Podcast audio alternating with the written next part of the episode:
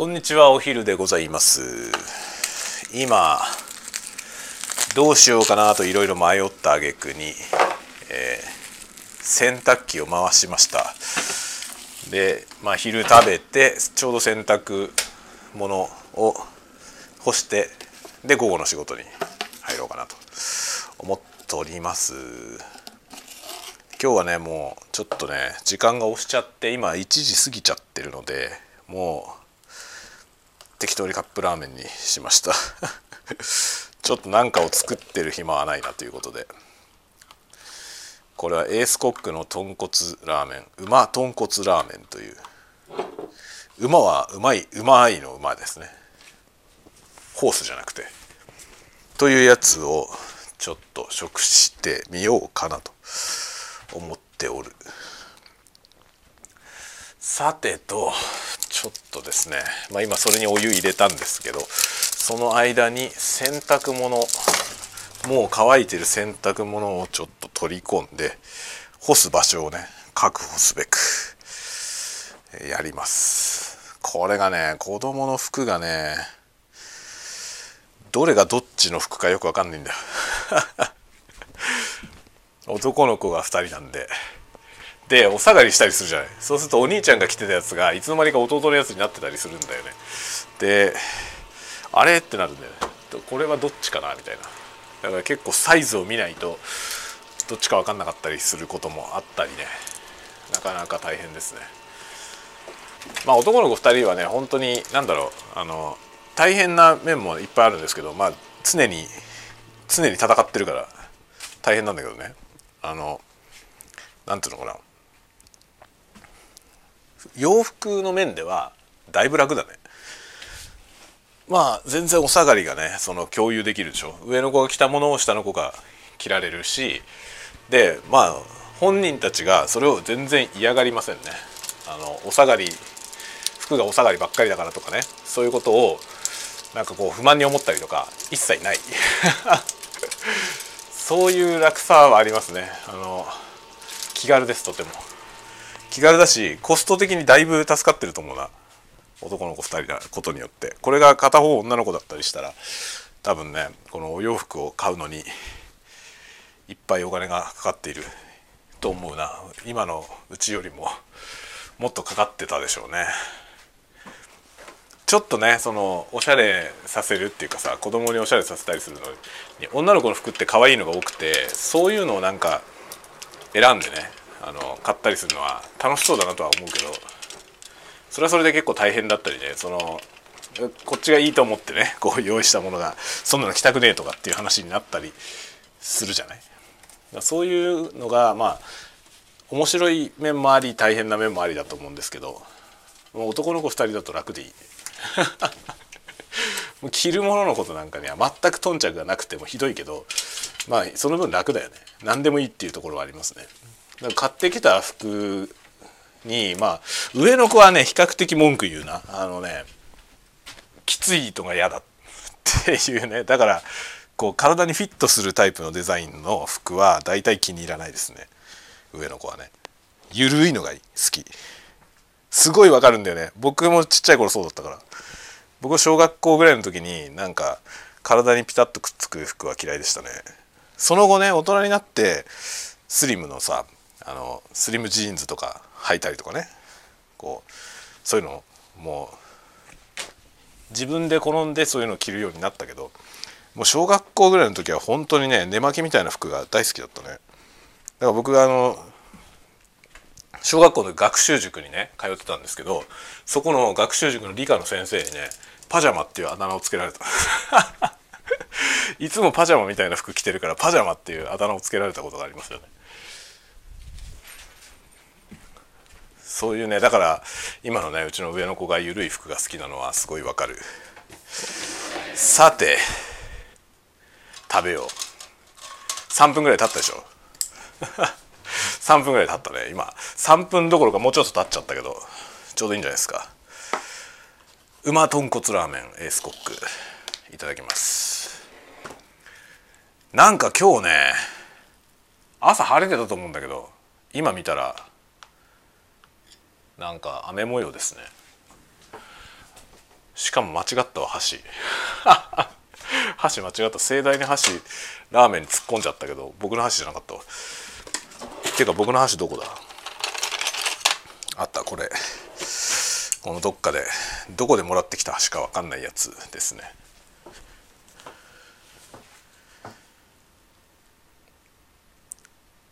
さて今日は何の話しよう。昨日のさ昨日の夜のあの深夜の小声雑談をねさっき聞き直してたんですけど仕事しながらねこう BGM 代わりに聞いてたんですけど面白かったね。なんかふふざけたこと言ってましたね。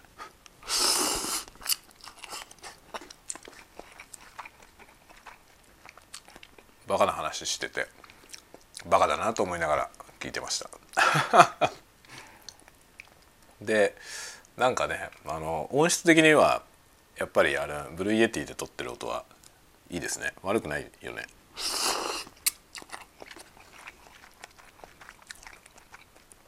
でこのスタンド FM アプリのノイズリダクションがすごいいい仕事をしてますよね。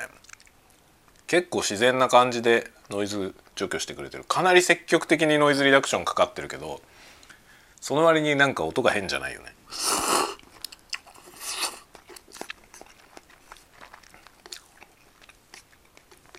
ちょっと前まではこういうリダクションをかけるのにはノウハウがいろいろ必要だったんですけど今本当に簡単になってますね。まあ、特にこの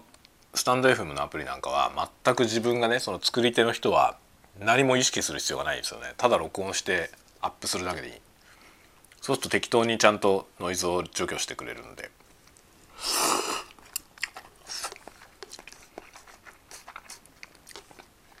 そういう時代だよねだからあのクオリティがねそのなんかコンテンツを作る時のそのクオリティのコントロールっていうのが様変わりしてきてると思うんですよね。昔はさそのクオリティいいクオリティを出すためにはそのノウハウが必要だったでしょ。どうやったらできるのか、まあ、例えばその音質の話でいけばそのマイキングマイクをねどうやって録音するのかもうそもそもの録音する時のテクニックがあってでポストプロセッシングのそのノウハウもねいろいろどういう手順を踏むのかどんな道具が必要なのかとかいろいろ知ってるべきことがいっぱいあったんですよね。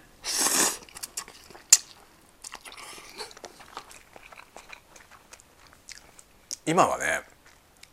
むしろその細かいことじゃなくていかに便利な道具を知ってるかっていうことがクオリティにめっちゃ直結するよね。だからそのその部分の分野のことをしっかり基礎から勉強してでちゃんとできるようになって技術を習得していいものがね初めていいものが作れるっていう時代が長らくあったと思いますけど今そうじゃないのよね。何も分からなくてもそのこの道具を使えばいい感じになるっていうその道具をねいかにその道具を知ってるかってことなんだよね。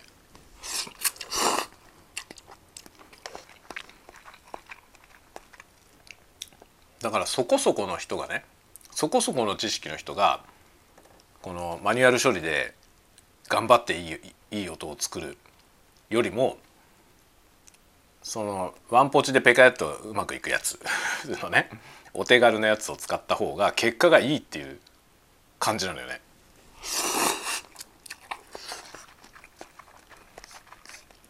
これ多分あの写真のさデジタル写真の現像とかもそうだと思うんだよ。あのカメラでロー撮影してそのロー撮影したデータをまあライトルームとかねそういうソフトでいわゆる現像をするじゃないですか。まあ、あれをなんで現像っていうのか分かんないけどそのアナログフィルムでいう現像のの時にやるいろんな処理をやるから多分あれがデジタル現像ってことだになってんだと思いますけどね。そのデジタル現像のノウハウってすごく専門的な知識が必要だったと思うんだよね。だけど今はさいかにこうお手軽にやるそのねポン乗せの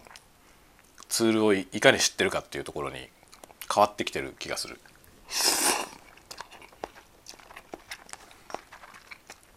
なんならもはやさロー撮影をして手動で直す必要がないんだよね。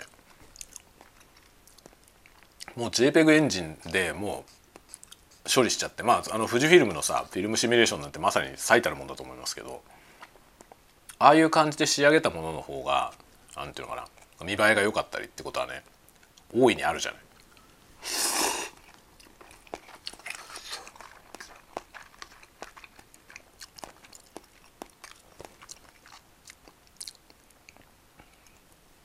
だからそこら辺なんだよねそれでどうどうやってそのねそういう時代になってきた時に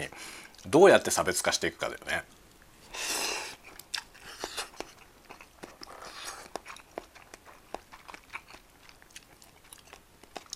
これって実はさそのハイアマチュアだけの問題じゃなくてプロフェッショナルの領域でも結構重要になってくるんですよね。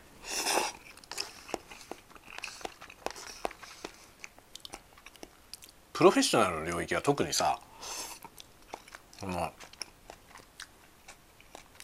最終的には結果が全てなんだよね。どうやって作ったかってことにあまり価値はなくてさ。ってなってくるといかにその制作コストを下げつつ見栄えのいいものを作るかっていう話だから便利なワンポチツールをいっぱい知ってることはすごいアドバンテージになるよね。もちろんさそれそんなものがなくても手動で全部できるようなプロフェッショナルをね揃えてはいるわけですよプロの現場は。だけどその人たちにそのそういうノウハウを全て発揮させて作るとすごいコストがかかるんだよね。で最終的なアウトプットの差がねその多くのお客さんに対してまああんま分かんないけどっていうレベルの差しか出ないんであればもうツールで作った方がいいよね。でプロフェッショナルのクリエイティブはそういうとこじゃないとこに発揮する。っていうさそういう世界になってくるじゃない。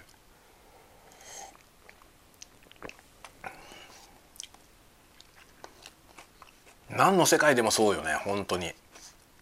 何でも簡単になるんですよ。どんどん技術革新でものすごい手間暇をかけて習得しなきゃいけなかったものがどんどん簡単になってで何も習得してなくても簡単に作ることができるっていうね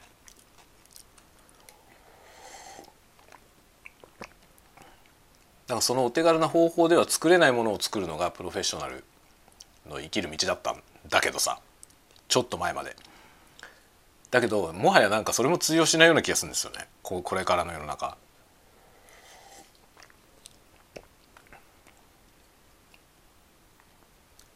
だからほんとなんかね商業コンテンツのシーンはどうなっていくんだろうねどうなっていくのかっていうこととそのどうなっていくべきなんだろうかっていうことがねすごい見えなくなってきてるよね。もちろんさそのそういう業界で働く身としてはねなんか見えなくなってますよねって終わりなわけにはいかないわけですよね 先の見えない世の中だよねっていうのはそうなんだけどだからなんかね困りましたねへへへって言ってるわけにもいかないんで次のステージとして我々はどうするのか考えなきゃいけないよね。で多分ここがさもうなんかその最適解みたいなものがないんですよねこの領域。だからなんかこう新しいこと新しいことっていうのはその新しい技術を取り入れるということでは必ずしもなくてそうじゃなくて今までにない発想っていう意味ですよね。だからあえて逆行するっていう方向も含めてのその発想力は必要になってくるなって思いますね。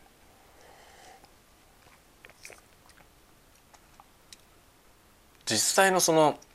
ワークフローはさもうどんどんワンポチでいいと思うんだよね。便利なものはもう端から使う。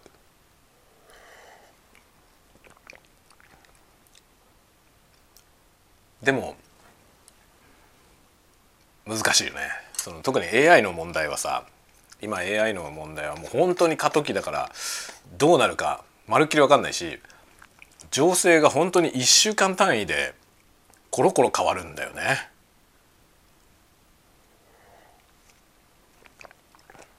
いろんな意見が出されていてあのまあ、世界のさいわゆる識者と呼ばれてる人たちがさ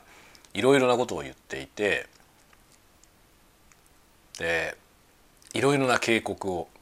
していてでも技術は止まらなくて次々新しいものが出てきてでまあブレーキをかけねばならんと言ってる人たちもいるけどもはやブレーキはかからなくてではどうするのかっていう領域になっちゃってるよね。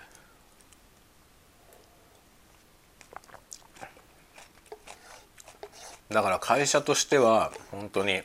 まださあまり大きく動けないわけですよね。情勢がどうなるか分かんないから。だけど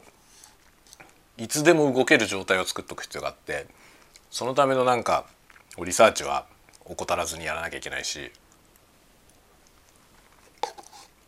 でも進歩が早すぎてリサーチ追いつかないし。っていうね。そういう感じなのよ今。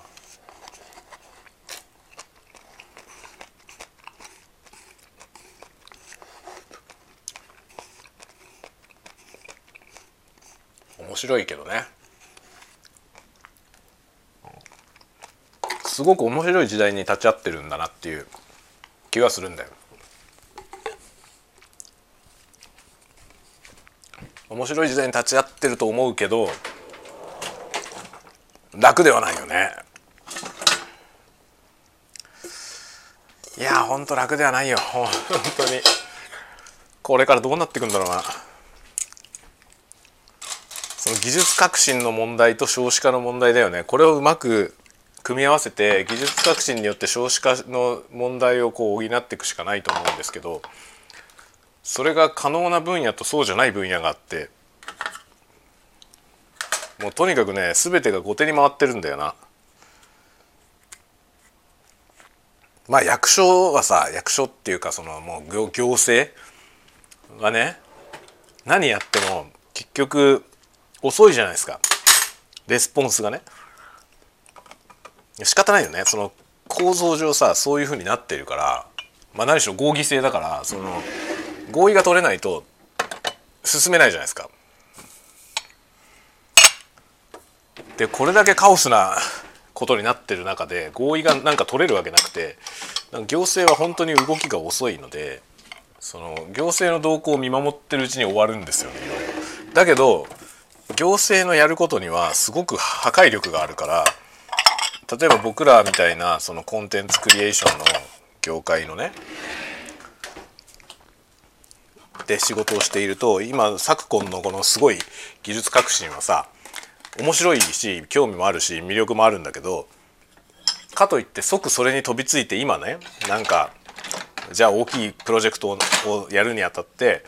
なんかこの AI を使ってね絵を作りましょう。ってやり始めたらそれがさその制作期間の途中で非合法になる可能性があるわけよ。その立法が今進んでないからね進んでないというか追いついてないんでその僕らがやってるようなことに対してのその領域その領域の法律が後からできる感じになって後からできた時に今までやってたことが違法だって話になったら世に出せないんだよね だから慎重にならざるを得なくて面白い技術だから研究はするけどかといってそれを実際のプロジェクトで使うのは、まあ、リスキーすぎてねリスクがでかすぎてちょっと使えませんよねっていう話だよね。きっとねこれから先そういうことがいっぱい起こってきて多分そのねその立法の仕組み自体はさ多分そう簡単に変えられないじゃない。で簡単に変わっる状態変えられる状態にしちゃうことにもリリスクがあるじゃん。って考えるとなんかもうこれいかんともしがたくて後手に回らざるを得ない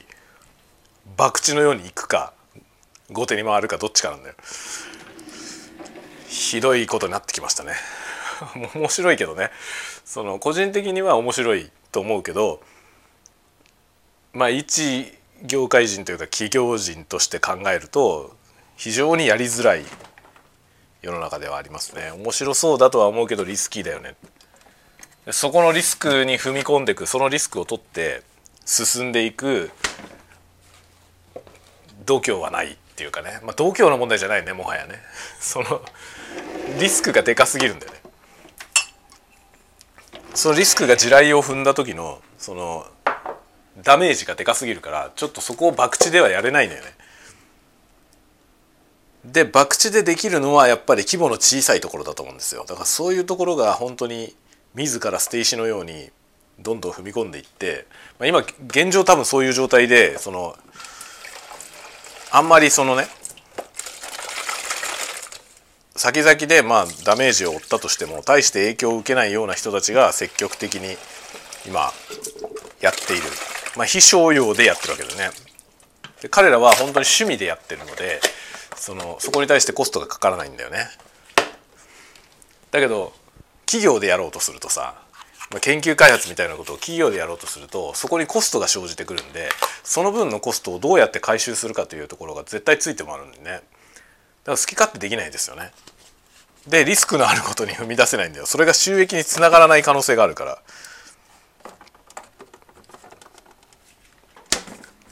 そこをいかにそのリスクを取っていけるのかっていうこととそのリスクをいかにちっちゃくするかってことだよね。そこら辺がうまくできたところが勝つんだよねきっと。そういうことになるんじゃないかなと。と思いながら僕は見ている。見ているってまあ見てられる立場でもないんだけど我々も何とかしなきゃいけないっていう領域ではあるんですけどね。これからそういう感じだよねまあ時代の流れ方っていうものがものすごく加速していると思いますね。でも振り返ってみるとね、まあ、僕は40代でその僕が生まれてからのこの40年ものすごい速さで進化してきたと思うんですよ。そのなんかもっと長い歴史をさ例えば13世紀ぐらいからねこっちの歴史をずっと振り返っていった時にやっぱりその20世紀後半のその進歩ってめちゃくちゃ早いと思うんですよね。でそれだけでも相当目まぐるしいと思うけどでも今今のこのね今この瞬間のこの瞬間風速これはさなんか人類が多分かつて体験したことがない速さだよねそう思うわけですよ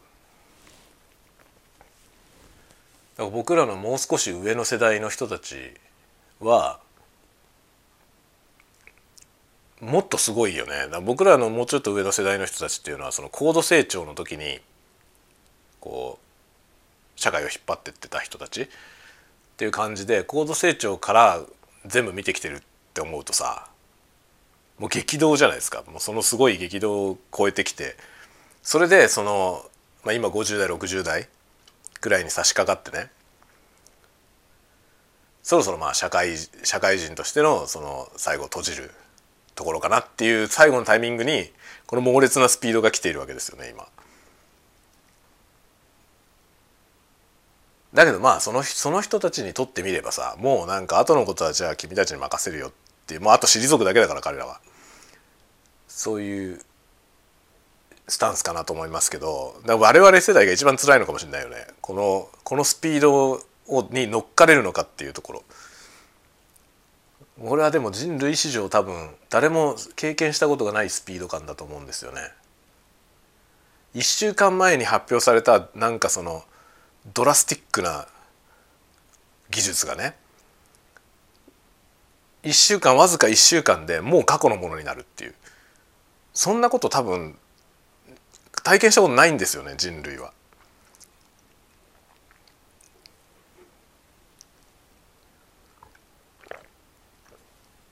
すごい時代だよね今。だから貴重っていう意味では貴重なんですけどこの先どうなるんだろうね。さらに速くなるんですかね。それともなんかこのスピード感はどっかで打ち止まって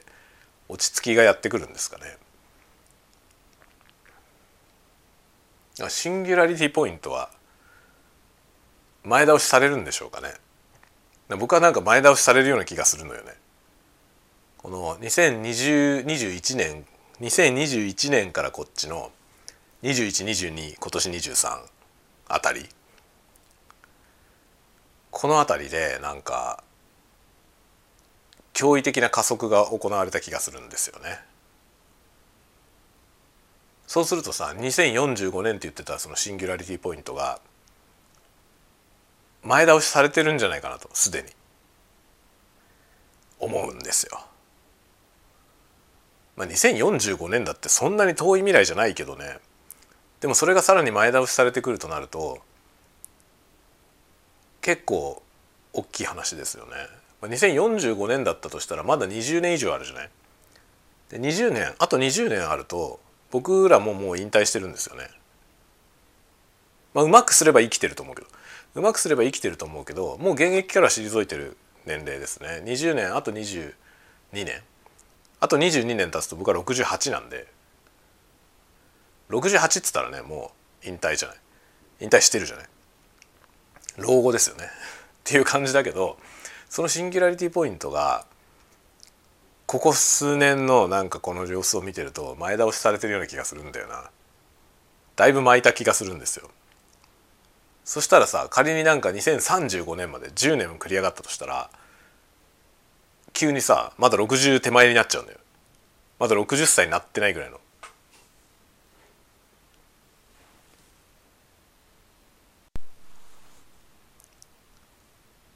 そう考えるとね世の中どうなっていくんでしょうね。目が離せないし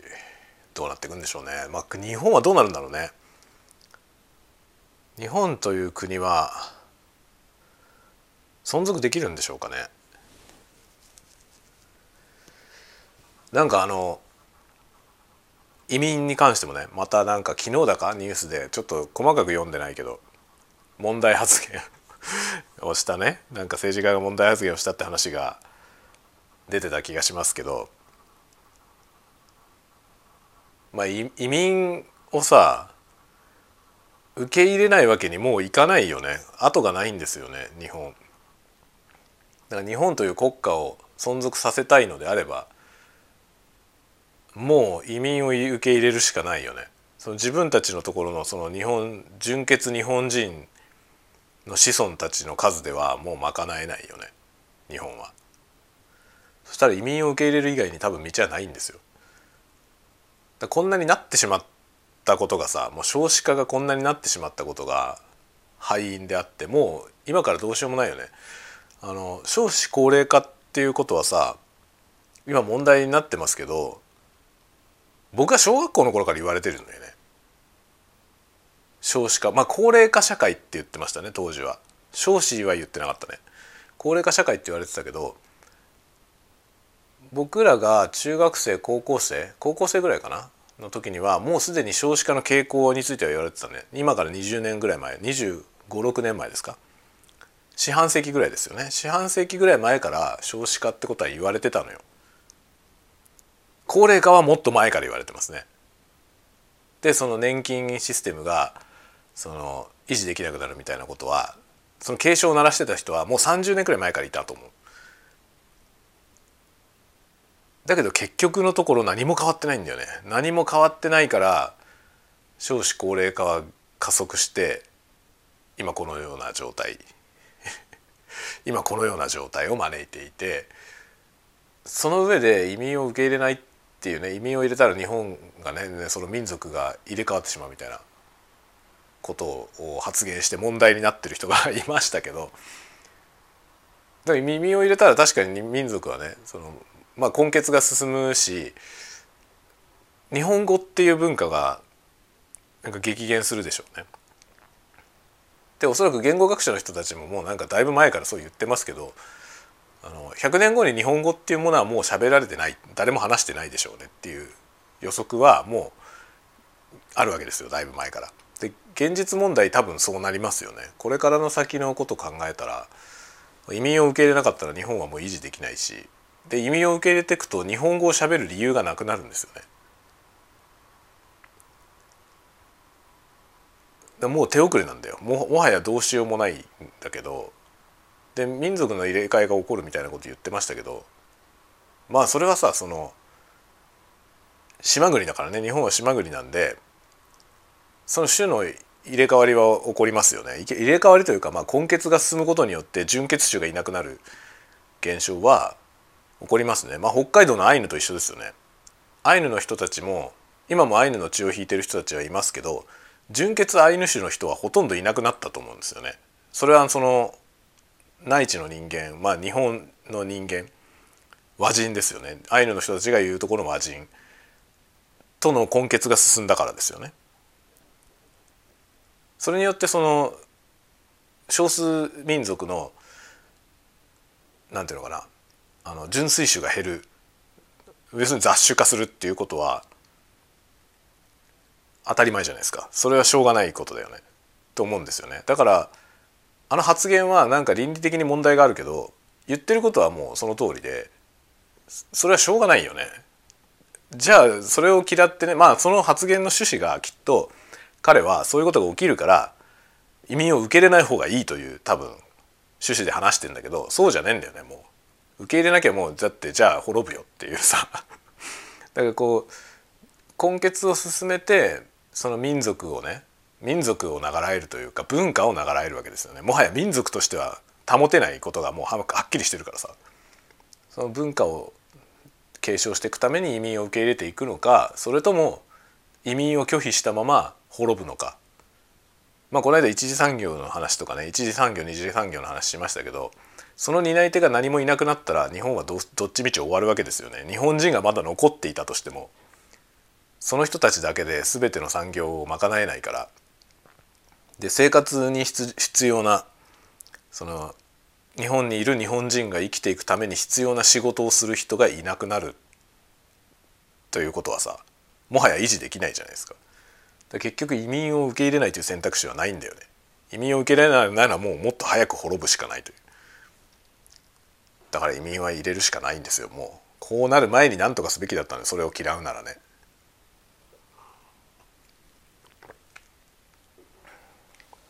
こういう SF はさもう30年ぐらい前から描かれてるんですよね。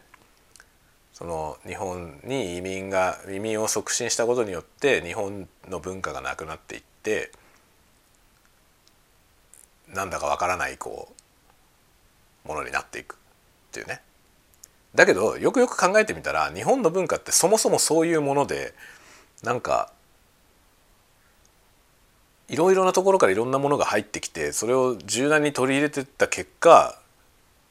ジャポニズムができたわけじゃないその海外の人から見て日本的だと思われるその日本の文化ってさそのようにして醸成されたものでいろんな中国とかねその大陸から入ってきたものまあオランダから入ってきたものとかもありますけどその入ってきたものをさちゃんぽんしていくうちにジャパンテイストになってった結果今のものなんだよね。それを考えたらさなんか別に移民をどんどん受け入れてって今の日本とだいぶ違うものになったとしてでもそれがそのその新しい時代の日本なんじゃない？って思うんだよね。もはやだって維持できないんだからもうしょうがないですよね。なんか近隣の諸国の人たちとどんどん混ざっていくしかないでしょうね。あとはその日本の文化に愛着を感じてくれるいろんな人たちね。あの西洋の人もいっぱい日本に入ってきてるじゃないですかそうやってね。そういうのをどんどんむしろ支持していくのがいいよね。どっちかというと。特にそのジャパンのその文化を気に入ってる人。その文化の担い手としてジャパンでやっていきたいと思う人をね。もう世界中からむしろ募った方がいいんじゃない？っていう気がするよね。だから特に伝統芸能の世界とかって後継者がいない問題って国内でも問題になってるじゃないですか。ああいうのはもう世界中にこれの後継者になりたい人来ませんか？っ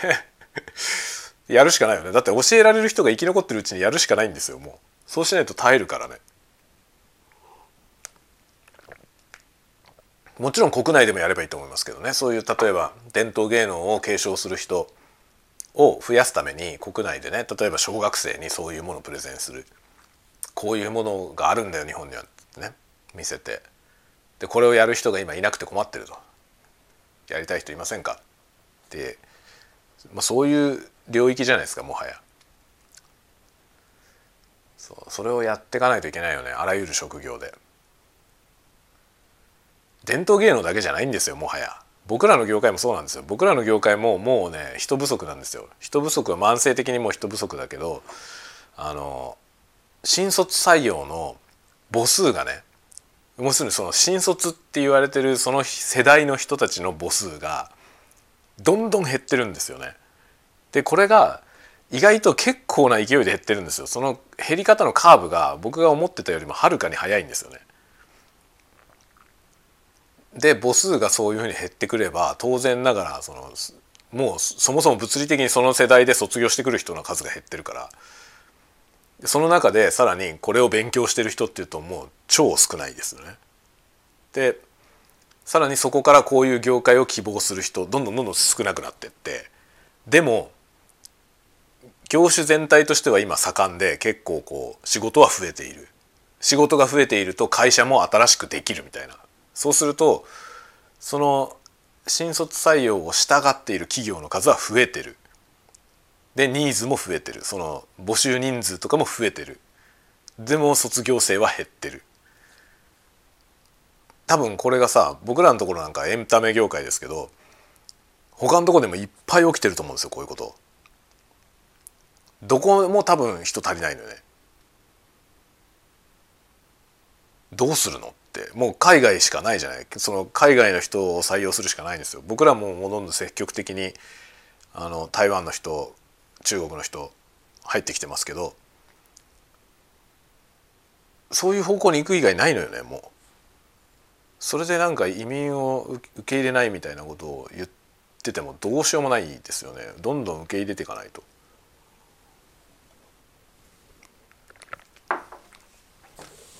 受け入れることによる弊害みたいなことはもちろんあるけどもちろんあるんですよもちろんあるんだけどそんなこと言ってられないぐらいピンチなのよもう25年も前から言われてたのに少子化に対する対策を何もしなかったせいですよね。と思う。まあうちはね今子供いますけど皆さん多分お子さんのいる方は皆さん痛感してると思いますけど大変よね子供いると。経済的に大変なんですよ。子供がいると楽しいしその子育てをねすることによって得られるものはいっぱいありますけど単純に金銭的に苦しいんですよねものすごく。でそれはさっきもさちょっと今朝も話しましたけど昇給されても手取りが増えないこの仕組みにも問題があるし何も変わらないことにも問題があるんですよね。だ結局その選挙もさ、まあ、選挙の話もこの間しましたけど人口分布が逆ピラミッドの状態で選挙をやるからもうあとは死ぬだけのじじばばの人たちのための政治にしかならないんですよ。これから先を担う人たちの方を誰も向いていなくてそれで少子化が促進したのに移民を受け入れないとか言ってて無理だろっていうね無理なんですよ。何一つうまくいってないんでね。だから本当にダルビッシュが言っていたようにその上の方にいる古い人たちを全部排除しない限り変わらないんですよね全部排除しない限り変わんないよねだからもう政治の世界を定年制にするしかないよね。60歳定年。60歳を過ぎた人は全員辞めていただく。で選挙権もさ選挙権も定員定年にすればいいよね。選挙権も70歳以上はなしとか。まあ60歳以上でもいいよね。もう選挙権なし。過激なことになってきましたけど。これを SF で書いたらいいのかもね。そういう世界を。でもそうしたら変わると思うんですよ。だ非非選挙権選挙権両方とも60歳定年にしたらいいよね。で政治家も現職の人も60で定年にしたら変わるんじゃないですかね。大きく変わるような気がしますね。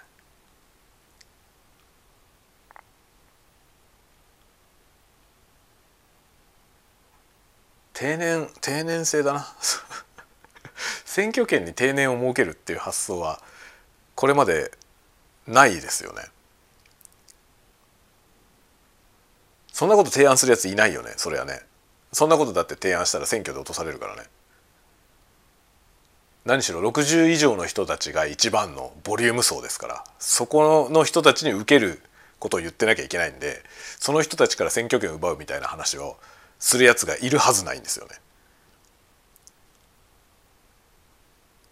でも悪循環を断つ方法はするしかないと思うでもさその一般企業において定年っていう制度が設けられていて定年でそれ以上の人たちを全部排除しているのはそのそれをすることによってこうリフレッシュしていく必要があるからだよね。だからスポーツの分野とかもそうあるべきですよね。教育者指導者全て定年を設けて60以上の人はもう現場に参加できないようにするするしかないよね。そうすればダルビッシュが言ってるようなその上で霞を食ってる人たちを全部排除して新しくなると思う。そそうしない限り新しくならないということをダルビッシュは言ってましたけどあの説得力すごかったですね。その通りだって思った人いっぱいいると思うんだよねあれ。あれを読んで。多分企業とかもそうなんですよ。それをドラスティックにそういうことをできる企業が生き残ると思うこれから。ないよね。特にでかい企業ではないと思いますね。よっぽど先進的な社長とかがもう独断でやるしかないよね。めっちゃトップダウンで。うるせえっつって 切るしかないよね。それぐらいやらない限りもはや変わらない。これはね本当にそうなんだよ。もう年齢できるしかないですよね。あのどんなに先進的なことを若い頃にやった人たちでも年取ると固まってくから年を取ったら引っ込んでいただくしかないんですよね。その若い頃にいくらすごかった人でもあってもね。もうあなたの時代ではありませんと言って退いていただく。まあそういうそういう人たちがいつまでも現場にいるといいことは一個もないんでなんかそこをどうするか問題っていうのはあるよね。だマネジメントっていうのはそういうことだよね。そこをこう切っていけるマネジメントをやらないとダメ。だろうな。と思うけどそんなの簡単じゃないよね。分かってますよ。理想論なのは分かってます。いや簡単じゃないよ。本当に。だけどもう後のないところまで来ちゃってんだよ。というねなんか希望のない話ばっかりになりますけども。さあ午後のお仕事に戻っていこうと思います。今日はねなんかちょっとねあの立ち会ってくださいみたいな話がいろいろ来ておりますのでこれからそっちの仕事に入っていきます。ではではまた次のたわごとでお会いしましょう。またね。